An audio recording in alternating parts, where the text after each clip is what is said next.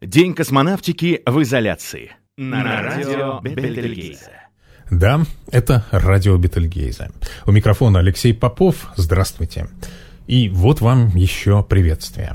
Hello from the children of planet Earth. Шалом. Айбуан. Аданеш лушулму. Здравствуйте, приветствую вас. Вы прослушали несколько обращений землян к жителям других планет.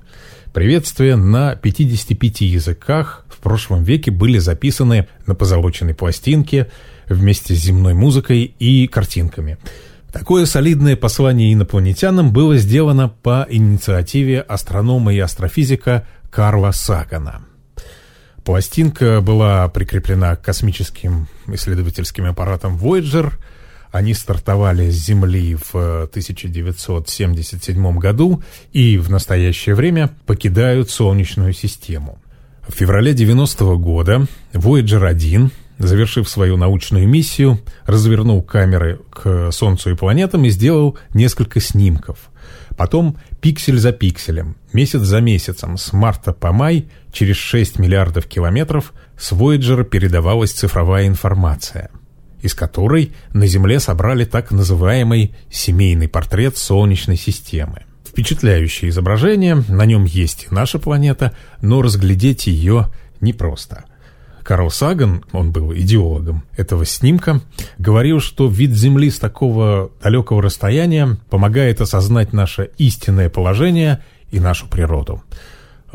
Философский подход, действительно, мы со всеми амбициями, с колоссальным самомнением находимся, по сути, заперты на поверхности крошечной бледно-голубой точки.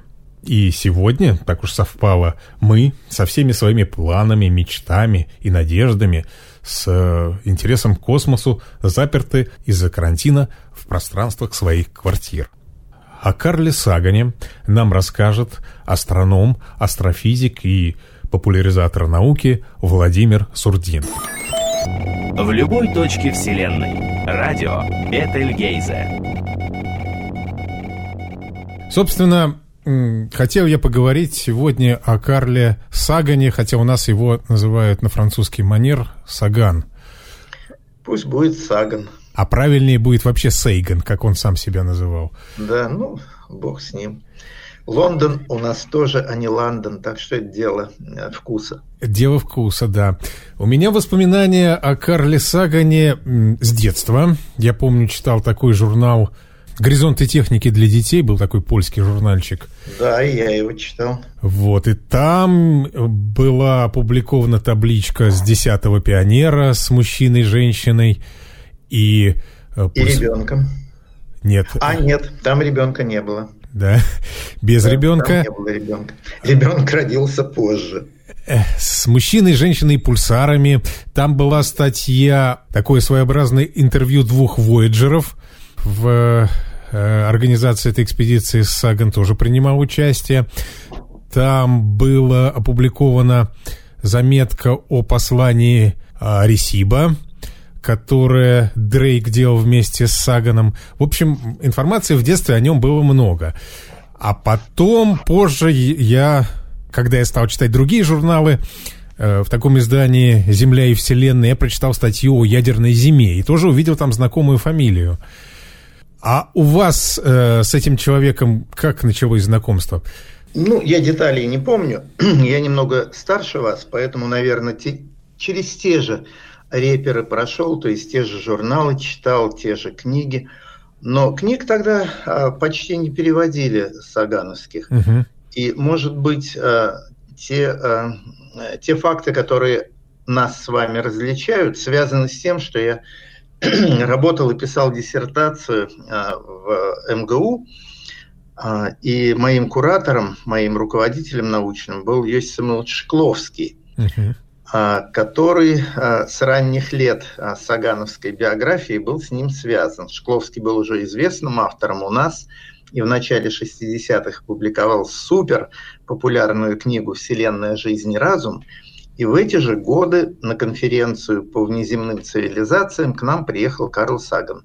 Молодой, начинающий, еще малоизвестный, но очень амбициозный. И он, увидев книгу Шкловского, предложил перевести ее на английский. И перевел, добавив к ней немалую часть. И а, это было неплохо. Но не согласовав со Шкловским, поставил свою фамилию соавторы, а вовсе даже не в переводчике и не в редакторы английского издания, что крайне возмутило Иосифа Самуиловича, и, по-моему, дружеские связи с Саганом у него после этого прекратились.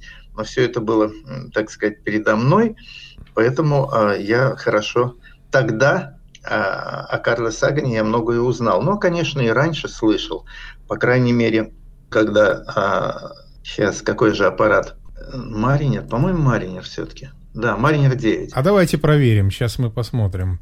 В 69 году к Марсу первый орбитальный аппарат прибыл по-моему, Маринер 9. Маринер 9, он в 71, да. в 71-м. А, прибыл, да? Ну, наверное, вылетел. Он, нет, он был запущен в 71-м. А, запущен в 71-м. Ну, а, так, ладно. И он, а, к несчастью, прибыл в разгар пылевой бури и несколько месяцев летал, не видя поверхность Марса. Но Саган тогда участвовал в этом эксперименте, он обратил внимание, что Марс сильно охладился в этот момент. И ему пришло в голову, что проблема в пыли, что пыль в стратосфере Марса перекрыла путь солнечным лучам на длительное время, и планета остыла.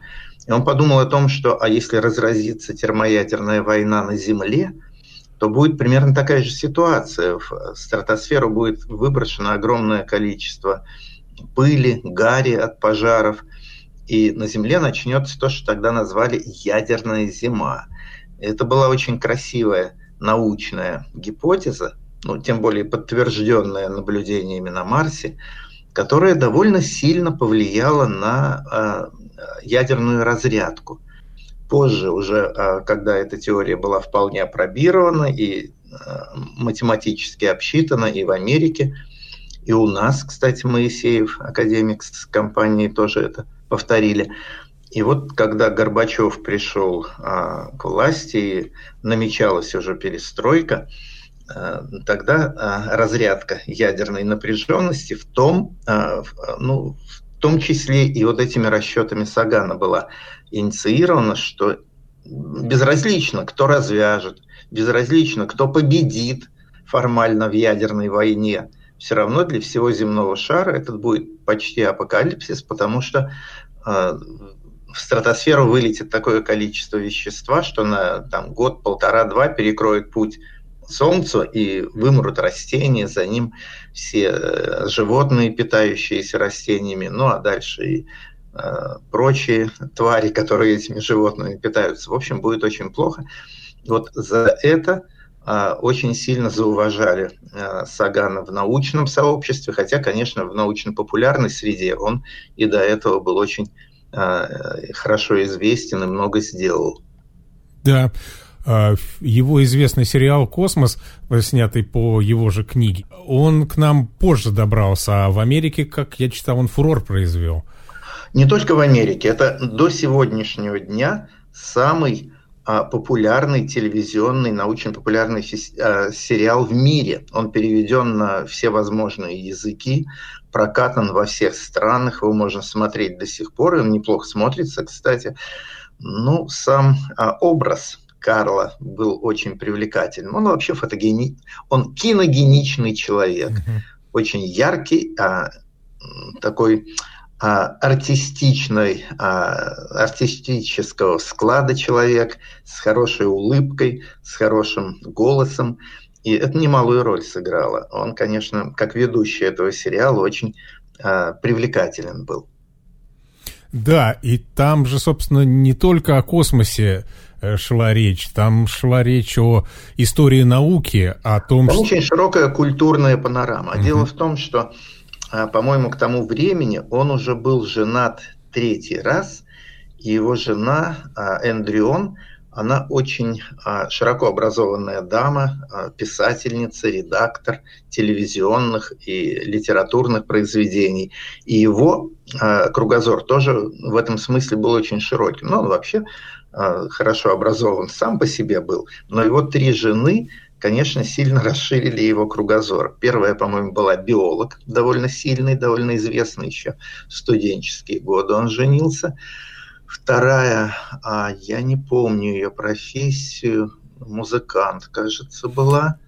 А третья, вот литературно одаренная дама, очень красивая, кстати, Андрион. А, поэтому он а, их помощью пользовался очень широко. С Эндрион они вообще написали роман а, с «Контакт». И она до сих пор, кстати, работает на то, чтобы популяризировать наследие Карла Сагана. В общем, в этом смысле ему повезло. Да, и Н в этом году выпускает продолжение сериала «Космос». Да что вы. Да. Эм, собственно, астрономические достижения Сагана вам знакомы? Ну, он планетолог, а он много, он э, один из основателей планетного общества американского, и по сути он планетолог, он далеко не заглядывал, у него нет таких глубоких астрономических работ, но по Венере и Марсу он сделал очень много. И а, изучая Венеру, он один из первых понял, какая там а, ситуация у поверхности, какой климат, что она сухая и горячая. Это я точно помню. После первых радиолокационных а, наблюдений. Тогда не было уверенности, что мы правильно понимаем Венеру. Мы же видим только ее облачный покров, угу. а радио сигналы, принятые от нее, показали высокую температуру. И было сомнение, а эта температура какой поверхности? Может быть, это а, ионосферная температура, и никакого отношения к климату у поверхности она не имеет. Но Саган довольно уверенно показал, что это все-таки поверхность, и что там действительно очень горячо, но и воды почти нет. Потом а, он в основном на Марс э, перекинулся. А, насколько я помню, он спутники планет-гигантов изучал, и один из первых прогнозировал, что там должны быть океаны воды, вот в частности на Европе и на Титане. Но надо не забывать, что один из его учителей а, был Койпер, а Койпер – великий исследователь планет, Джеральд Койпер, в честь которого пояс Койпера назван.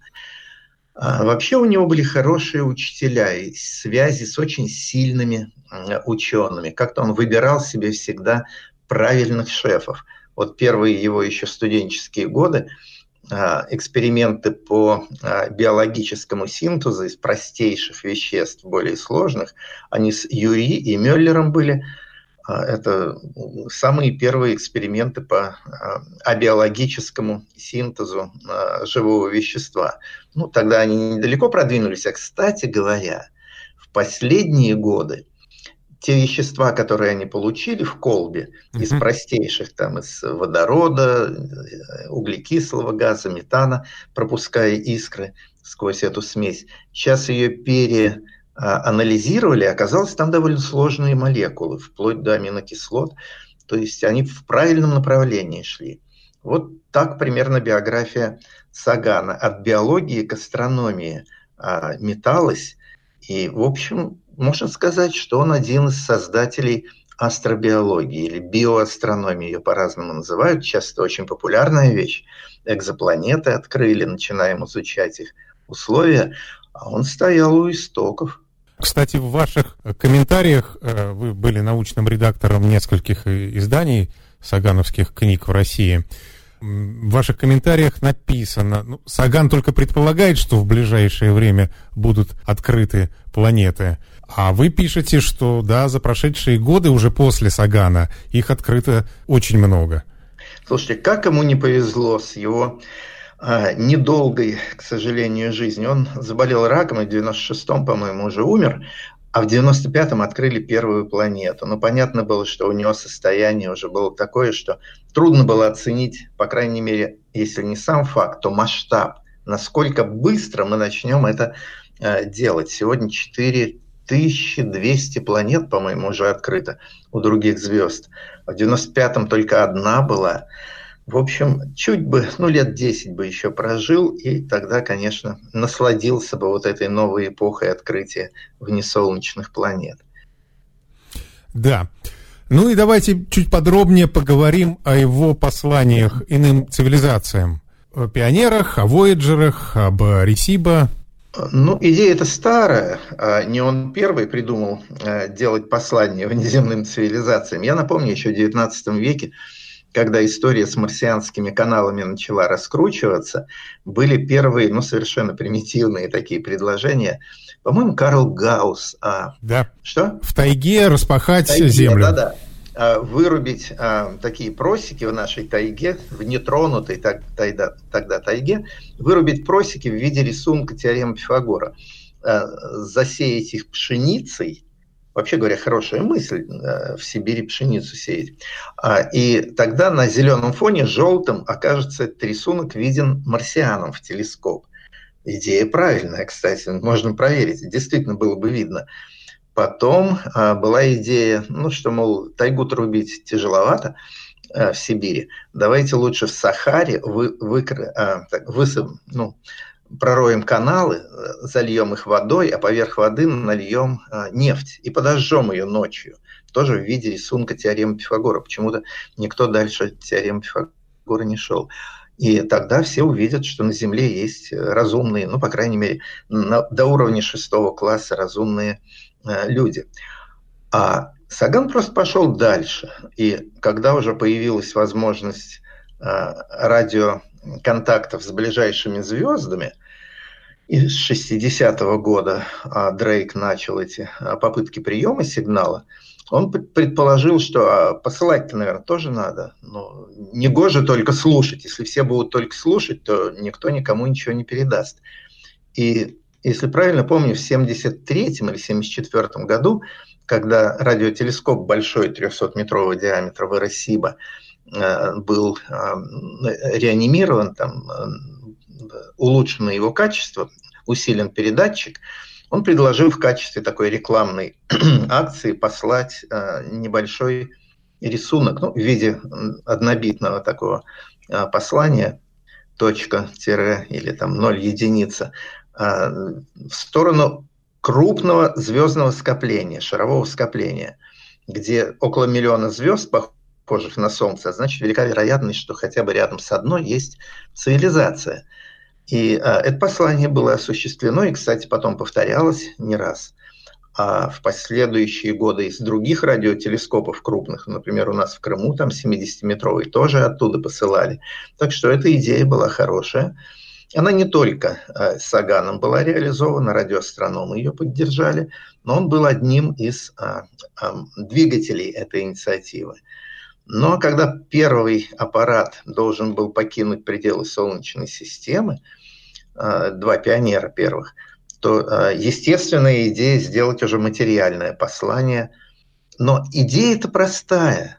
А вот убедить НАСА в том, где каждый грамм на аппарате, на счету, где все стараются ученые свои приборы сделать легче и побольше их на борт этого аппарата поставить, убедить э, руководство НАСА все-таки отдать несколько десятков граммов на вот это вот, казалось бы, бессмысленную эту затею послания внеземным цивилизациям, для этого, конечно, нужен был талант и а, энергия Сагана. Вот в этом он проявил себя. Он очень энергичный человек, который много красивых э, проектов э, придумал и осуществил. Придумать-то можно что угодно. Вот осуществить это действительно талант.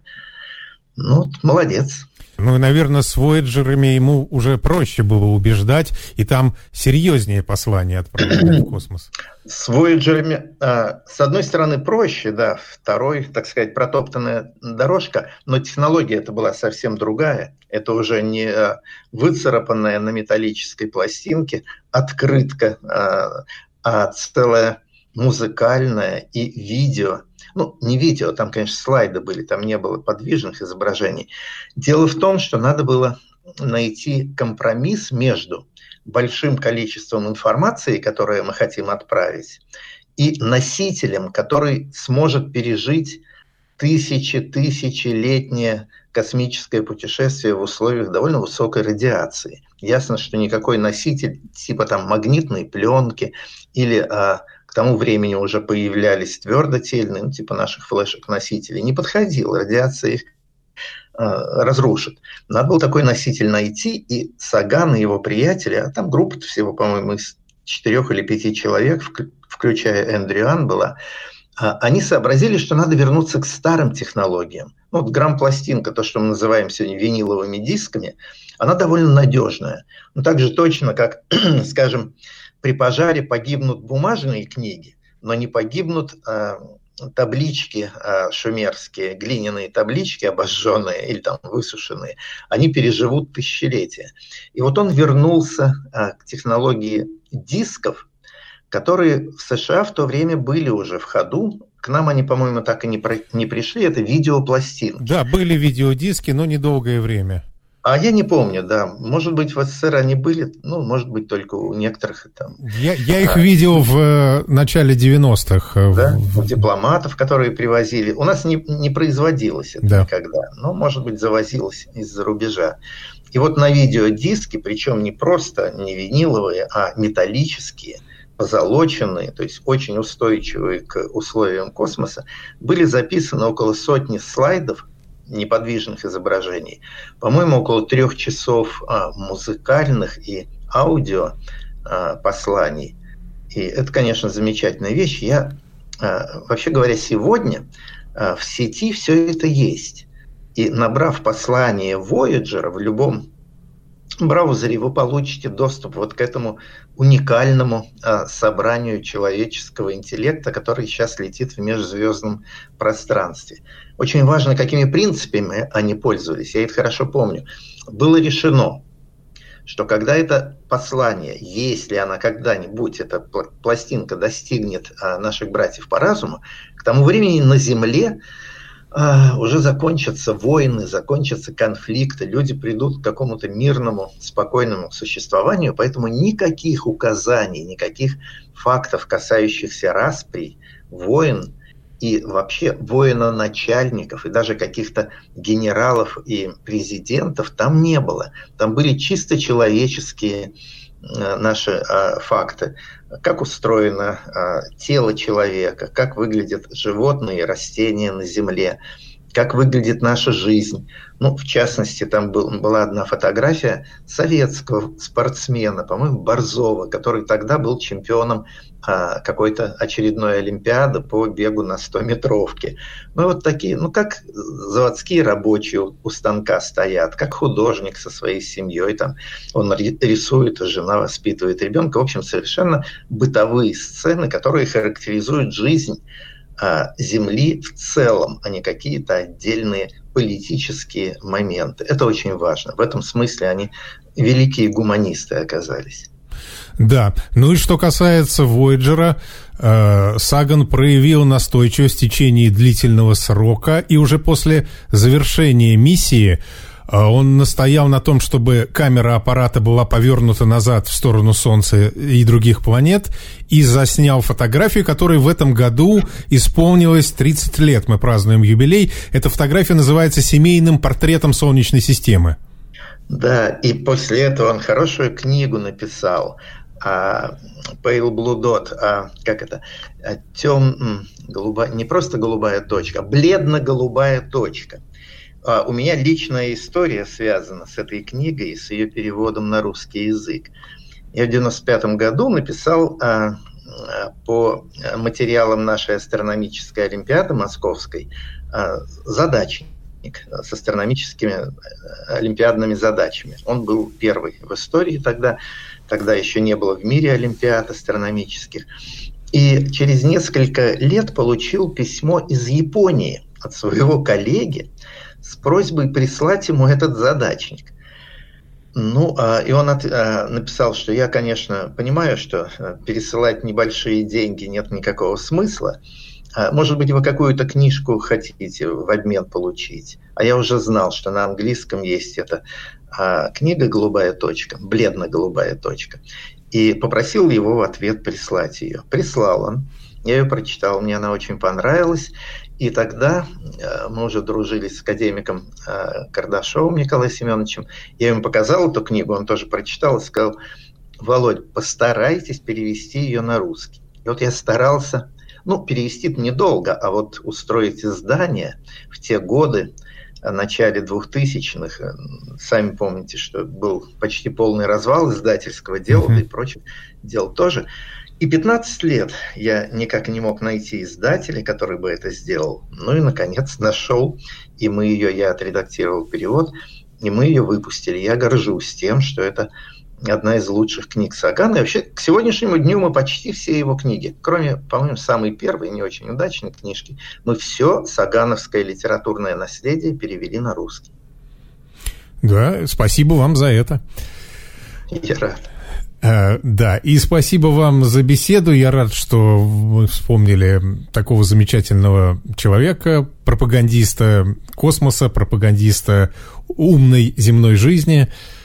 Сегодня а, слушателям а, и зрителям YouTube более известен один из учеников Сагана, Нил Деграсс Тайсон. Сегодня он очень популярен, но надо помнить, что он вышел из-под Сагана. Это импульс дал ему именно Карл Саган. Спасибо вам большое. Я поздравляю вас с Днем космонавтики. Спасибо. Всего доброго. До встречи. Радио Бетельгейзе.